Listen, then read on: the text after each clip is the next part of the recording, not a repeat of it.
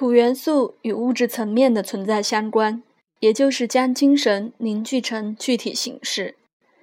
第一个土象宫位是第二宫，这也是个序宫。第二宫意味着让一切更加安全和稳定，所以第二宫也与金钱、财产和资源有关，同时也代表我们自以为属于自己的东西，包括身体在内。第二个土象宫位是第六宫，这也是个中止宫，因此第六宫会调整或重新思考土元素的特质。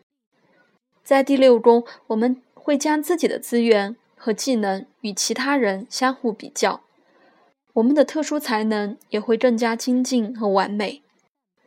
身体需要照料和关心，才能有效的运作。疾病则代表身体试图去重新调整自己。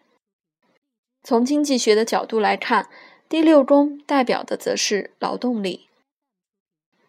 第三个土土象宫位是第十宫，这是一个角宫。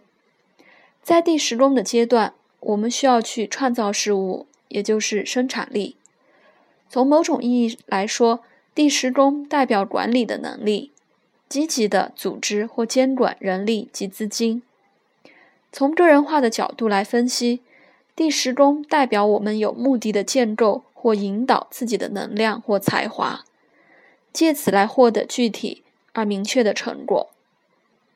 因此，第十宫与事业和野心有关，也代表我们想要如何向全世界展现自己。更广义而言，我们可以从第十宫看出一个人在维持社会存续的过程中会扮演哪一种角色。在第一个土象宫位第二宫的阶段，身体和物质会跟宇宙万物有所区别。进入第二个土象宫位第六宫阶段时，我们会更加明确地定义第二宫所区别出来的身体和资源。到第三个土象宫位第十宫阶段时，个人具备的独特身体和实用技能，在第二宫加以区分，并在第六宫获得清楚的定义，会与其他人结合，建构并维持集体性的物质存有。